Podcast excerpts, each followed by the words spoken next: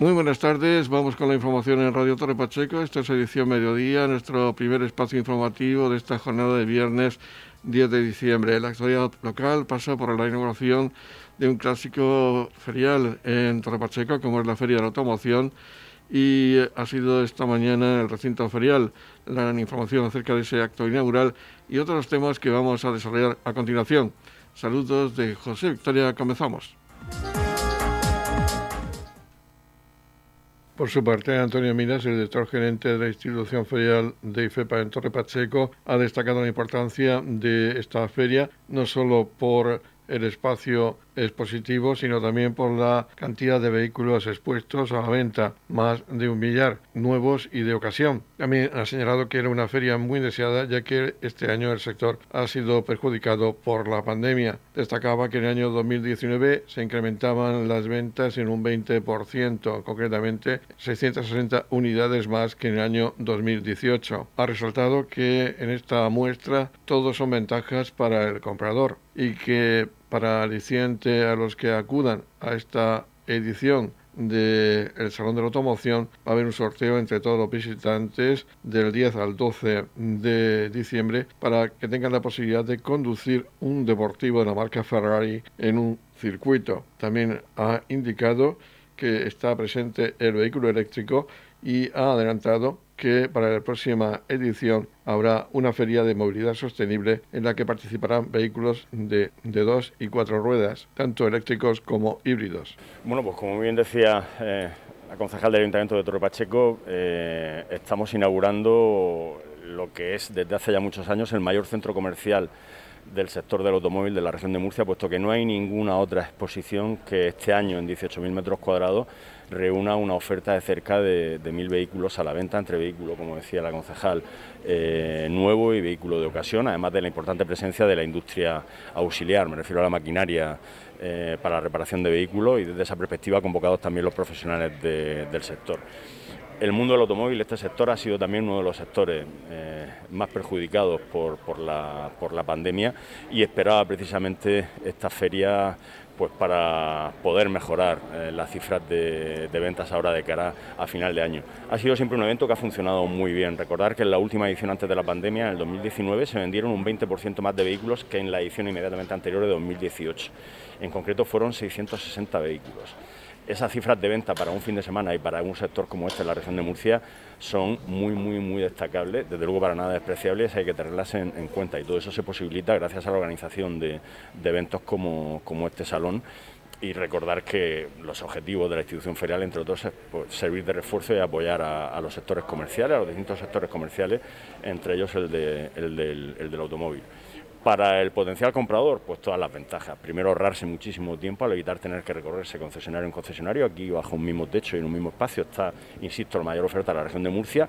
Y luego, ventajas también desde el punto de vista del precio. El hecho de que la competencia esté toda reunida eh, les obliga mucho a ajustarse en el, precio y esa circunstancia tiene que aprovecharla el potencial comprador que hace ya mucho tiempo se quitó el miedo a comprar vehículos en eventos de este tipo porque no es la institución ferial que le vende el vehículo, es el concesionario y el establecimiento compra-venta que durante tres días traslada la sede de su empresa al marco de, de, los pabellones de, de IFEPA. Como dato curioso este año, o novedad respecto a la edición del año pasado, es que vamos a sortear la experiencia de conducir un Ferrari en un circuito es un sorteo entre todos los visitantes, entre hoy viernes y, el domingo, o sea, cualquiera que tenga inquietud, pues puede optar a ese, sorteo de, poder conducir un, Ferrari y bueno, esperar que la feria funcione bien, que estamos convencidos de que así será. Si ya la de 2019 funcionó tan bien, ¿no? como, como comentabas con esas ventas 660, este año con la situación que tiene el sector, se espera todavía que venga y que acuda más gente, supongo. Las perspectivas son buenas, nosotros estamos confiados en que los resultados van a ser muy, muy positivos. Eh, también es verdad que eh, este año jugamos con, con un inconveniente, es que es el de la crisis de suministro que también afecta al sector del automóvil. Es decir, eh, se ha roto el stock no hay tantos vehículos eh, como, eh, los expositores quisieran poner a disposición del potencial comprador. De hecho, muchos eventos de este tipo este año se han suspendido en España precisamente por la falta de, vehículos a la, a la, venta, pero por suerte para el sector aquí en la región de Murcia, esta plataforma desde el punto de vista de la venta es tan importante para ellos que han hecho un esfuerzo muy grande y están participando convencidos de que les va a ir bien la feria. ¿El vehículo eléctrico también está representado? El vehículo eléctrico está representado. Seguro que muchos de los expositores acercan vehículo eléctrico, pero bueno, ya adelanto también para decir que la institución ferial lleva ya un año y medio, cerca de dos años aproximadamente, trabajando en un nuevo evento que tenemos intención de poner en marcha, si es posible, el año que viene, que será una feria dedicada a la movilidad eh, sostenible una gran feria dedicada única y exclusivamente a la movilidad sostenible, donde parte del protagonismo lo tendrá el vehículo eléctrico, el, vehículo híbrido, pero no se centrará solamente en las cuatro ruedas, sino también en las dos ruedas y es un proyecto que ya se consensuó con el sector en, su momento.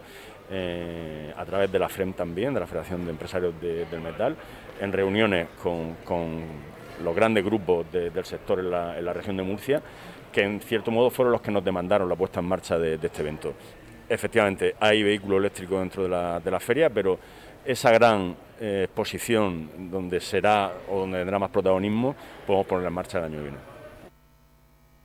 Se ha inaugurado la 36 edición del Salón de la Automoción e Industrias Afines que se va a desarrollar en el Palacio de Feria y Exposiciones de la región de Murcia y FEPA en Torre Pacheco del 10 al 12 de diciembre. El acto inaugural ha estado presidido por la concejal de Comercio del Ayuntamiento de Torre Pacheco, Yolanda Castaño, quien junto con el director de la institución ferial Antonio Miras y diversos concejales de la Corporación Municipal y otras autoridades locales ha inaugurado esta mañana de viernes esta 36 edición del Salón de la Automoción. Escuchamos seguidamente a Yolanda Castaño, la concejal de Comercio, hablar de este nuevo evento en IFEPA, la Feria de Torre Pacheco. Nos encontramos en IFEPA, el Palacio de Exposiciones y Ferias de la región de Murcia, aquí en Torre Pacheco, donde celebramos este fin de semana la última feria del año ferias, como ya decíamos, con muchas ganas de que iniciaran nota de su recorrido.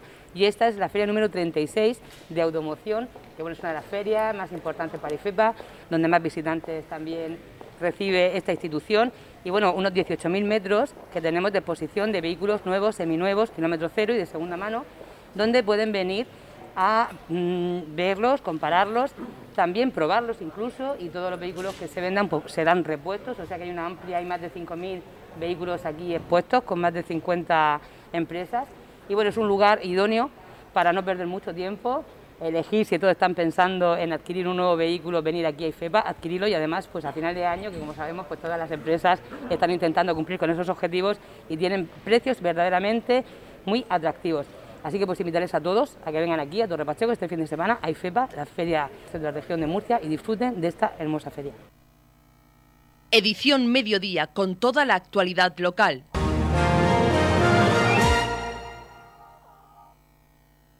Con motivo de la final de la Copa Tritón, que se va a celebrar el domingo 12 de diciembre a partir de las 10 de la mañana, con salida y llegada en el Polideportivo Municipal José Antonio García Tatono, esta prueba deportiva transcurrirá por avenidas y calles, las cuales quedará prohibido aparcar y estacionar desde la hora indicada en las señalizaciones móviles que se colocarán al efecto hasta la finalización de la prueba. La salida y meta en el Polideportivo Municipal José Antonio García de Tono. Las zonas de prohibido aparcar serán en la avenida de Roldán, desde la calle Mateo Nieto Cerezuela hasta la ermita del Pasico. Y zonas afectadas al tráfico será la avenida de Roldán y adyacentes, el Pasico, el Club de Tenis y el Parque de la Constitución. Se pide la colaboración de los vecinos que atiendan a las indicaciones de la Policía Local, Protección Civil y voluntarios de la organización que le indicarán en todo momento la mejor opción para su seguridad y la de los participantes.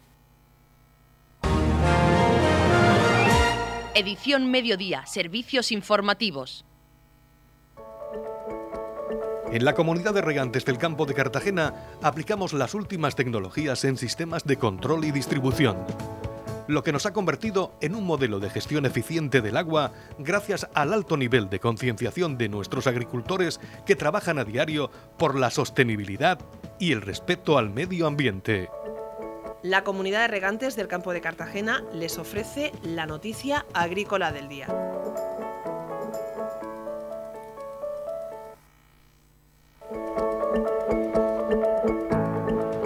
En la noticia agrícola del día destacamos que pescadores y comunidad autónoma rehabilitan y modernizan las naves de los tanques de anguilas.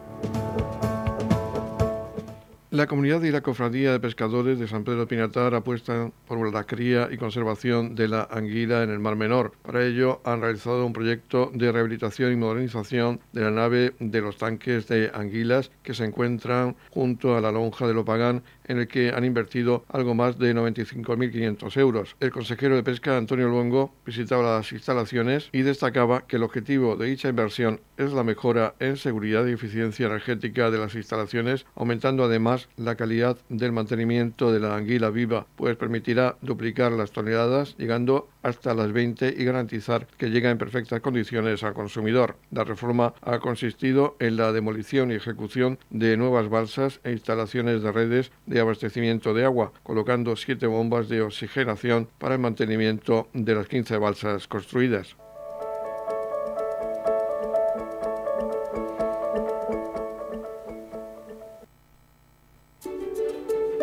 También en Navidad y durante todo el año, en la comunidad de regantes del campo de Cartagena trabajamos para mejorar nuestros sistemas de regadío.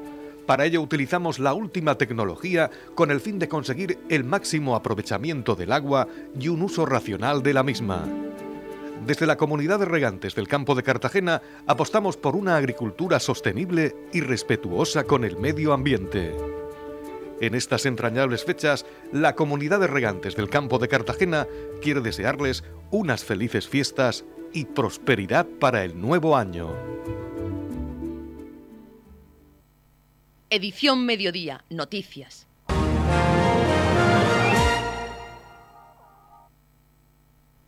Donación de sangre en el Ayuntamiento de Torre Pacheco el viernes 17 de diciembre de 9.30 a 14 horas. Tu sangre siempre hace falta. Campaña de donación de sangre organizada por Servicios Sociales, Inmigración y Sanidad del Ayuntamiento de Torre Pacheco junto con el Centro Regional de Modonación.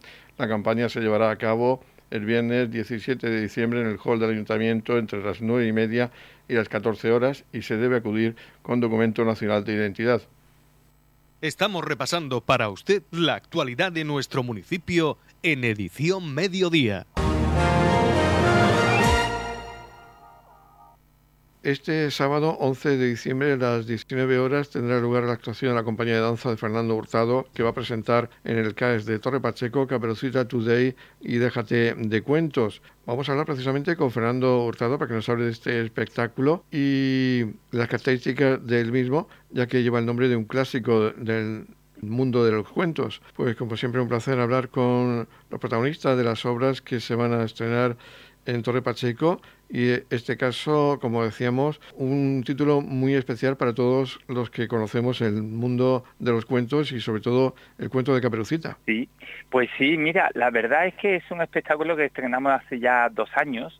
Queríamos afrontar un clásico, pero que no hacer un clásico común, ¿sabes? Que que fuera el caperucita de, que todos conocemos. Entonces nos decidimos, primero que somos una compañía de danza y había que representar el clásico con, con, movimiento, sobre todo, sí, teatralidad, pero, pero sobre todo con movimiento. Y decidimos arriesgarnos un poco y poner a caperucita y, y digamos al cuento un poco de aprieto. Así que decidimos poner a caperucita ya en una edad adolescente. ¿Sabes? Y, creemos que mm, hoy día los adolescentes se enfrentan a muchos problemas y Caperucita no se iba a escapar y una de ellas era las redes sociales. Entonces nuestro protagonista es una chica eh, adolescente, no te voy a decir adicta, pero sí un poco así enganchada a las redes sociales, con una madre que no tiene padre, con una madre con la que ya empieza a discutir, ¿sabes? Y, y bueno, que, que quiere hacer su vida yo te podría definir la Caperucita Today, nuestro espectáculo, con una frase que en un momento dado se dice en el espectáculo, que le dice, no voy a estar toda la vida llevándole la comida a la abuela, ¿sabes? Como diciendo, hasta aquí hemos llegado, ¿no? Entonces pusimos un poco en aprieto todas las circunstancias y problemas que creo que hoy en día tiene una adolescente, ¿no?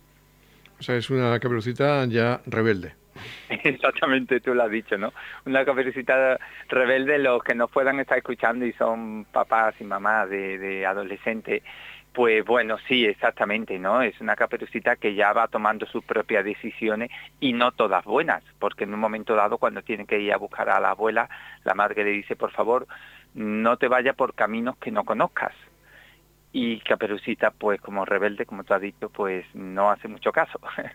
y se mete en lugares donde se encuentra gente que no, que no, no, no son deseables, ¿no? Como puede ser este lobo que hace el papel de un acosador, ¿no? Hoy en día también las adolescentes tienen este problema, ¿no? Que tienen, pues bueno, pues eso, acosadores que están ahí un poco a la espera de que, que pueden sacar provecho, ¿no? Y el lobo en este caso es esto, ¿no? Es un acosador que, que la que la encuentra por ahí en medio de esos caminos. ¿Y es, eh, ha sido muy complicado trasladar este cuento al lenguaje de la danza? Pues mira, eh, es una buena pregunta. En un, principio, más que complicado llevar a, la danza, es, era complicado definir cómo queríamos enfocar el caperucita, ¿verdad? Porque una vez que, yo creo que todo en la vida, una vez que las ideas las tienes claras, yo creo que todo es más fácil, ¿no? Sean lo que sean, en cualquier aspecto de la vida. En nuestro caso, la parte artística, teníamos que enfocar claramente qué queremos queremos una caperucita rebelde, vale, entonces los movimientos ya empiezan a hacer otra, empieza a discutir con la madre, claro, ya la madre mm, tiene otra relación con caperucita, ¿no? Y lo mismo el lobo, si es un acosador y se lo encuentra, ¿no? Entonces eh, era más complicado definir hasta que logramos decir todo lo que os he explicado, ¿no? Que el propio movimiento en sí. Eh, de todas formas, somos una compañía que nos gusta acercarnos mucho al público, ¿no? Nuestro lenguaje es muy físico, muy corporal, teatral en muchos sentidos, y creo que esto ayuda mucho, ¿sabes? No por hacerlo más fácil al público, sino por, por hacer que el público eh, entre de, una manera mucho más sencilla en lo que es la historia y el movimiento en sí, ¿no? ¿Cuál ha sido la respuesta en aquellos lugares donde habéis estrenado este espectáculo de danza? Pues mira, la verdad, yo, yo la verdad, no, no soy el mejor para Sorpresa, ha habido sorpresa, ha habido un comentario, no se esperaban esto. Sí, la verdad es que ha habido un poquito de todo. Primero, eh, fíjate, hace poco estuvimos también en, en Ciudad Real y, y la verdad es que en, eh, los comentarios todos son buenos, sobre todo primero porque sorprende la música, el movimiento, porque no para de haber movimiento en todo, en todo instante, ¿no? De una escena pasamos a otra y siempre están ocurriendo cosas. Y se sorprende y agradece mucho que pongamos en pie estos problemas, ¿no? Las redes sociales. Nosotros en escena tenemos todo, como 10 televisiones, que son proyecciones, donde van ocurriendo todas las redes sociales, ¿no? Y es una cosa curiosa que Caperucita, la madre, la abuela y el lobo, todos se dirigen siempre a un, a un móvil, ¿no? Siempre se le habla al móvil, nunca se habla como cara a cara. Y todo lo que se va hablando al móvil se, se va viendo en la pantalla, ¿no? en las proyecciones. Entonces la gente en esto como que se siente incluso bueno, eh, emocionada, ¿no? Porque ven, ven, ven que los problemas eh, están claramente reflejados en el espectáculo, ¿no? Y sobre todo te vuelvo a decir porque la gente agradece mucho la danza, el movimiento, ¿no? Toda la energía que, los cuatro bailarines eh, desplegamos en el escenario. No queremos desvelar todo el espectáculo, pero sí quiero hacer un poco hincapié que lo importante también es la música, es una música actual, es una música mm, buscada para este espectáculo. ¿Qué tipo de música es la que habéis puesto para que se pueda bailar? Eh, mira, yo hago una cosa con casi todos los espectáculos. Cuando lo voy preparando, voy imaginando escena. Y a esa escena yo, de alguna manera, mm, busco música, me va llegando música de un sitio y de otro. Eh, en este caso, fíjate, tenemos música desde, desde Verdi, ¿sabes? Desde un clásico hasta una música muy tecno, ¿sabes? De, entonces, em, eh, también es algo que la gente, antes me preguntaba que había un poco gustado, y la gente agradece muchísimo la música, porque creo que logramos, logramos que la música estuviera muy unida a la escena, ¿no? Esto, y esto, se, aunque sean tan distintas, ¿no? Como el tecno a Verdi, pero, pero yo creo que si la edición y la transición de escena está bien lograda, como creo que lo hemos hecho, eh, se agradece mucho, ¿no? Porque vas pasando como de un mundo a otro, ¿no? Y ya te digo, mm, hay, hay mucha música, todo lo que haya entre Verdi y la música tecno la tenemos un poco más contemporánea, ¿no? Más sutil, más potente, pero yo creo que hemos, hemos acertado con, toda esta música. Pues ya no queremos desvelar más, queremos dejar que los espectadores descubran, vayan descubriendo este espectáculo de danza este sábado 11 de diciembre a las 7 de la tarde en el Centro de Artes Escénicas de Torre Pacheco. Fernando, enhorabuena por ese pues, trabajo. Sí, muchísimas gracias. Yo animo a todos los que nos podéis estar escuchando que, os acerquéis. De verdad es un espectáculo para toda la familia, es diferente porque vemos una caperucita totalmente diferente. De hecho, el título lo dice, Caperucita Today, ¿no? Lo que vemos hoy. Y déjate de cuento, es como esto es más, es más real, es más real de lo que parece, ¿no? Radio Torre Pacheco, servicios informativos. Torre Pacheco va a acoger los días 10 y 11 de diciembre la sexta edición del evento tecnológico Gamer, el Wallan Party, que se va a realizar en el espacio joven de Torre Pacheco, que organiza la empresa Logro Desbloqueado, precisamente con un representante de esta empresa, con Marvi García, organizadora del evento. Vamos a hablar de esta edición, la sexta de este evento. Háblanos de este encuentro, qué novedades con respecto a otras ediciones. Sí, pues la verdad es que siempre ponemos eh, últimos videojuegos para que chicos y chicas de todas las edades puedan participar. Eh, sabes que siempre hay un ranking en el tema de los videojuegos. Y bueno, el Brawl Star, el Clash Royale, el Fortnite, el FIFA 22, el Lexine, el Jet Dance, el Fórmula 1, el Gran Turismo. Hay infinidad de videojuegos que vamos a exponer, que están todos preinstalados en las videoconsolas, que se van a poner en el centro juvenil y la verdad es que van a divertirse muchísimo, lo tenemos claro. Hay muchas diferencias porque este evento venía de realizarse en el pabellón Luis Manzanares y también el año pasado por motivo de la pandemia era online. Este año en el espacio joven lo habéis distribuido de una manera bastante especial. Exacto, hay siete aulas, en esas siete aulas vamos a poner una temática en cada, en una vamos a intentar poner eh, simuladores de conducción, en otra aula periféricos para baile y cante, en otra vamos a poner eh, streamers para que salga todo el contenido a la luz, eh, vamos a poner eh, shooter, vamos a poner juegos de otra aula con fútbol, coches, motos, tenis, que son prácticas del deporte, y así sucesivamente para que puedan tener cada aula una temática. Háblanos de esos torneos que se van a disputar estos dos días. Sí, eh, para dispositivos móviles, eh, los usuarios han elegido el Brawl Star y el Clash Royale, que vamos a poner eh, Wi-Fi para que todos aquellos que no tengan datos allí podrán eh, tener Wi-Fi de sobra, porque van a poner fibra, dos fibras de mil megas cada línea. Y vamos a poner los dos campeonatos de móvil de Clash Royale y, Brawl Stars y los usuarios entrarán en servidores y habrá solo un campeón en cada campeonato y se les dará, eh, los premios son moneda digital. El Fortnite también serán partidas privadas y también es, se formarán equipos por dúos y por escuadrón para tener en cada modalidad un campeón y también se les dará moneda electrónica que serán la moneda electrónica del Fortnite de pavos del pavos así se llaman, la moneda electrónica es pavos del Fortnite, esos son los premios. Igual también en las modalidades de cante y de baile. Vamos a realizar campeonatos de todo y de realidad virtual y de simulación y de Fortnite y de mobile, todo. Vamos a tocar los tres palos, el PC, eh, las videoconsolas y el móvil. Y ya por último, hablando del horario que va a tener esta edición. Sí, el horario es viernes de 4 a 10 porque es cuando arranca, y el sábado es un horario más extenso, que es de 12 del mediodía hasta las 12 de la noche. Van a haber muchísimas horas, va a haber mucha gente, que hay mucha gente inscrita, y las edades sí que es verdad que son más jóvenes, cada vez son más jóvenes, que les gusta el tema de las nuevas tecnologías y de los eSports y de los campeonatos, y las puertas van a estar abiertas desde el viernes hasta el sábado hasta las 12 de la noche. Pues más bien García, la empresa logró desbloqueado, organizadora de esta sexta edición del evento Gamer. Esperamos y deseamos que sea de nuevo un éxito de participación, que creemos que ya lo ha cumplido, y de organización, que eso ya sobradamente lo habéis demostrado durante las cinco ediciones anteriores. Perfecto. pues muchas gracias a vosotros y nada, eh, estáis invitados y si queréis ir a cubrir el evento sin ningún problema estaremos allí. Edición Mediodía. Servicios informativos.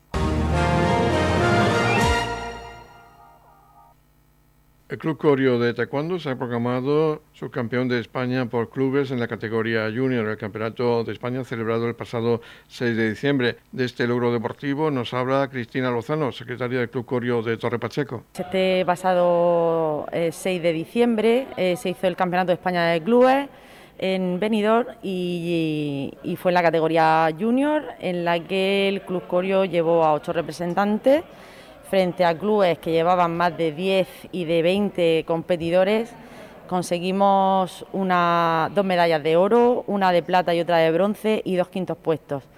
Esto hizo que el Club Corio subiera al podium eh, como subcampeón de España Junior, eh, lo que significa que el trabajo fue espectacular, eh, con más de 150 clubes, casi 700 deportistas y al final pues un pequeño club pequeño gran club de un municipio pequeño de la región de Murcia se alzó con, el subcampeonato de, España de, clubes en la categoría junior. Sí, eh, la medalla de oro en chicos fue para Juan Antonio Milán, en chicas la medalla de oro fue para Lidia Galindo, eh, la plata fue para Salma Katiri eh, y el bronce para Pablo Cerón.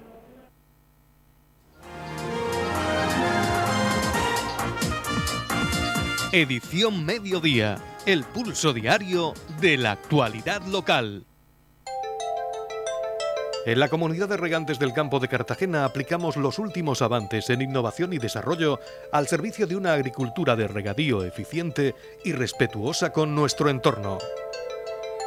Por la sostenibilidad y el respeto al medio ambiente, Comunidad de Regantes del Campo de Cartagena. La comunidad de regantes del campo de Cartagena les ofrece la información del tiempo.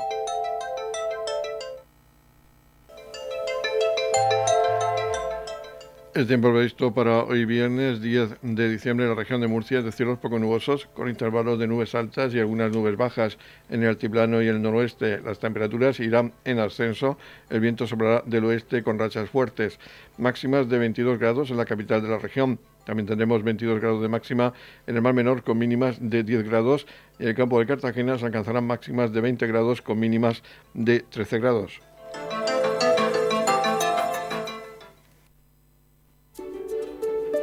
También en Navidad y durante todo el año, en la comunidad de regantes del campo de Cartagena trabajamos para mejorar nuestros sistemas de regadío para ello utilizamos la última tecnología con el fin de conseguir el máximo aprovechamiento del agua y un uso racional de la misma. Desde la comunidad de regantes del campo de Cartagena apostamos por una agricultura sostenible y respetuosa con el medio ambiente. En estas entrañables fechas, la comunidad de regantes del campo de Cartagena quiere desearles unas felices fiestas y prosperidad para el nuevo año.